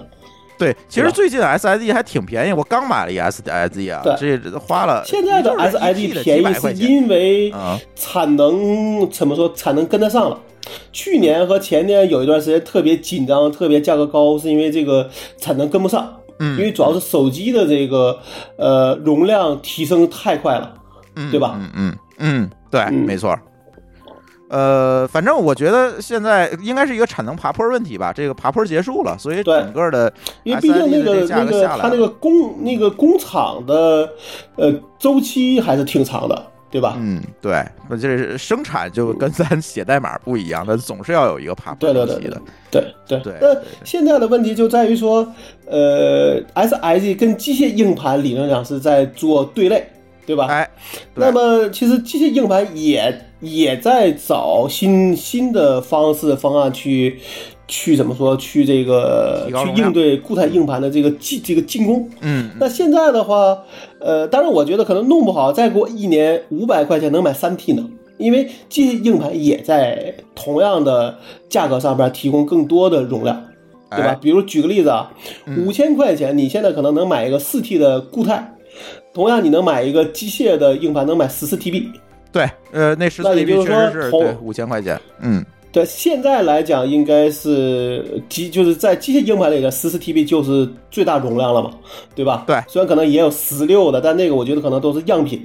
对那实际上呢，也就是说，在同样的价钱下，机械硬盘能提供的容量是固态硬盘的两倍半。嗯，对吧所以你觉得将来机械硬盘的卖点还是说单盘大容量？呃，对，那嗯它当然他也在找这个提升速度的这个方案，比如说这个双磁头，因为你容量越大，你的这个读出速度如果是是是还是那么弱的话，你想这么说吧，我假设我要换一个一百 G 的硬硬盘，我要同样从这个盘拷到另外一个一百 G 盘，我得花多长时间？对对对对，对吧时间成本这个就也是成本啊可能慢的要死了，嗯，对吧？比如说我这盘要坏了，好，我要把它拷出来，那我这个东西拷的拷拷的就报销了，那不就废了吗？对，对吧？对对，所以说现在看，我看到一个所谓的这个机械硬盘的新闻是说，五年内能做到四十 TB，甚至激进的话能做到一百嗯 TB。那这个上，你那你想，如果真是一个盘能做到一百 TB，那其实这个容量就非常大了，对吧？是的，是的，对吧？对，那这个里边，我觉得可能机械硬盘也在寻找一些方案去延，就怎么说去做对抗它的那我觉得可。对对对嗯对嗯对，但是机械硬盘一个缺点就在于说，它那个机械结构确实不太好提升了。对，它毕竟这都是有极限的嘛，这些包括 SSD 其实也有，这电子的东西肯定是有这个问题的。对，所以说我不知道 OLC 的这个这个是不是算到已经算到极限了，因为这个理论上讲说的是美光说是要在年底发布 OLC，但是美光说假的，假的。对，但是呢，我觉得说他研究一定是真的，因为我觉得这个东西肯定不是以 QLC 为终为终为终结的的。对，那我觉得这个年底初也可能是这样，因为毕竟你你原来一次读四位对电压的这个要求和对一次读八位的电压要要求可不是高一倍啊，可能会高很多。电电流稳定性的要求。对对对对，嗯甚至包括你整个这一套方案，比如说你的这个数据校验，对吧？啊对，对吧？那我觉得这个可能可能压力也很大，而且不像你原来你说你原来从啊 SLC 一次读一位，MLC 对吧？到到 TLC 到这个 QLC 每次只是增加一位，嗯。现在是压翻了一倍，对，一那下这个事情我觉得也有也有点大，嗯。也有可能说他下次说，哎，我们先达不到 OLC，我先做到一个，我记得好像有一个五有个五位的词，我不知道叫什么啊。反正就是说，哎，我能不能先加一位，对吧？哎慢慢来。对吧？嗯。对对对对对，嗯。但是我觉得肯定他们在研究这个东西，嗯，是吧？嗯嗯嗯，嗯，反正真的只要能做到，对于大家的硬盘来说呢，肯定你的容量就会变得更大，而且呢，不在仅是 PC，对。手机，对吧？对，因为存储芯片用的也是是一样的，对，对对，实际上是一样的。啊。这个当时，呃，这些硬盘和芯片价格高，就是因为大他们把产能都去应对给手机的这个这个产能上面去了。对产手机用的存储芯片对，那是手机就是增量在爆发嘛，对吧？这对这都对对，给手机一下子，比如说你你你就你这么想啊，几年前可能两年前可能呃 iPhone 还是六十四 G 起，现在就是二二百五十六 G 起这个起步了，对要翻到四倍。对但是对于你的容量来说，可就不是那么容易说我就一个芯片，可能我原来给你一个芯片，现在得给得给你俩，那从产量上就得翻一倍，对对吧？对对，对吧？那我觉得这个可能，但现在这个坡应该已经爬过去了，现在可能对新技术来说，反而是一个更大的一个压力。对对吧？他爬完坡之后，肯定就要走技术创新这条路，才能增加这个。我觉得这个就是像人家说的，说你今年在忙技术，明年就是在忙这个生产，爬坡。后年又在忙技忙技术，就不断的在迭代。对对，我觉得做这个科技行业就是比较累，因为什么？因为你你真的在一年你，如果你没有什么进展，你就已经落后了，不进则退。对，没错，嗯，没错，没错。哎，好，好，哎，差不多，今天这些话题就是就是这些。然后呢，也提醒大家，呃，可以给我们的这个乱炖节目提供这个线索啊，就是你想让我们在节目里聊哪些话题，可以到我们的微信公众账号“津津乐道播客”里面选择这个啊，听友反馈里面有一项叫这个给乱炖提供素材，然后把你要听的这个内容啊填进去，然后采用之后，我们就会在节目里念出来。你的名字，然后呢，哎，聊这个话题。同时呢，从呃年后开始，我们的节目其实也已经有这个打赏了。哎，就是每期节目的欢迎打赏，哎，是吧？对。每期节目的后面啊，在比如说你用泛用性博客端，每期节目后面在那个收纳里会有一个连接，你点进去就可以打赏。如果你用国内的这些，比如说荔枝啊之类平台去听，那你就去我们的这个微信公众账号里面选择这个打赏通道，进去之后你就给我们的主播能够打赏。然后这些打赏呢，我们都会在扣除这些，比如说运营啊、分发啊这些成本之后呢，我们会分给参与这期节目参与录制的嘉宾。我觉得你是酌情吧？呃，对，酌情吧。到时候我们可以。算一下，就是我们定一个比例，这我还没算，但是大家可以先打着，不耽误，是吧？而且呢，反正不指望这个吃饭，但至少这是一种既是一种鼓励吧。对对对，我们呢我们哪一位主播嘉宾也不能靠这个吃饭，但是哎，这精神鼓励，对吧？证明咱们对节目的认可，对吧？呃，同时呢，我们之前啊，听友群只有在 Telegram 上，现在我们微信的听友群也建了。但是由于这个群已经超过一百人了，大家肯定不可能扫码进了，所以大家就必须先添加舒淇的微信，然后让他拉你进群。然后这个怎么进呢？大家也是在我的微信公众账号“津津乐道播客”里面，然后找到加群，然后点完之后就会出现一个二维码，那是舒淇的。这个微信号，然后你加完他，然后他拉你进群就行了。现在微信群里天天非常热闹啊，更新这个大家在里面聊的非常火热，哎，大家可以哎进群，然后跟大家有一个进一步的交流。哎，嗯，好，好，好，那我们这一期的乱炖就聊到这里，感谢大家的收听，拜拜，好，再见。